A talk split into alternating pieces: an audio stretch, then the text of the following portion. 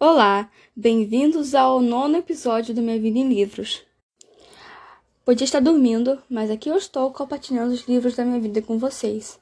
Então, nesse episódio, depois de dois meses sem postar nada, venho falar do livro O que Sabe o Coração, escrito por Jesse Kirby.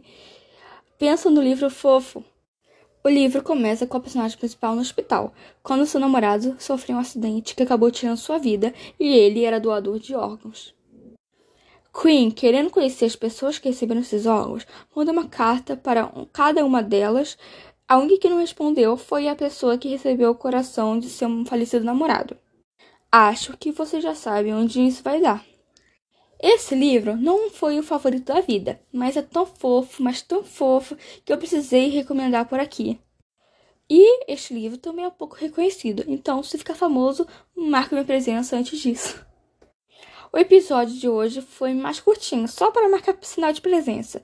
Então, me siga nas redes sociais, vão estar na descrição. Espero que tenham gostado. Tchau, até o próximo.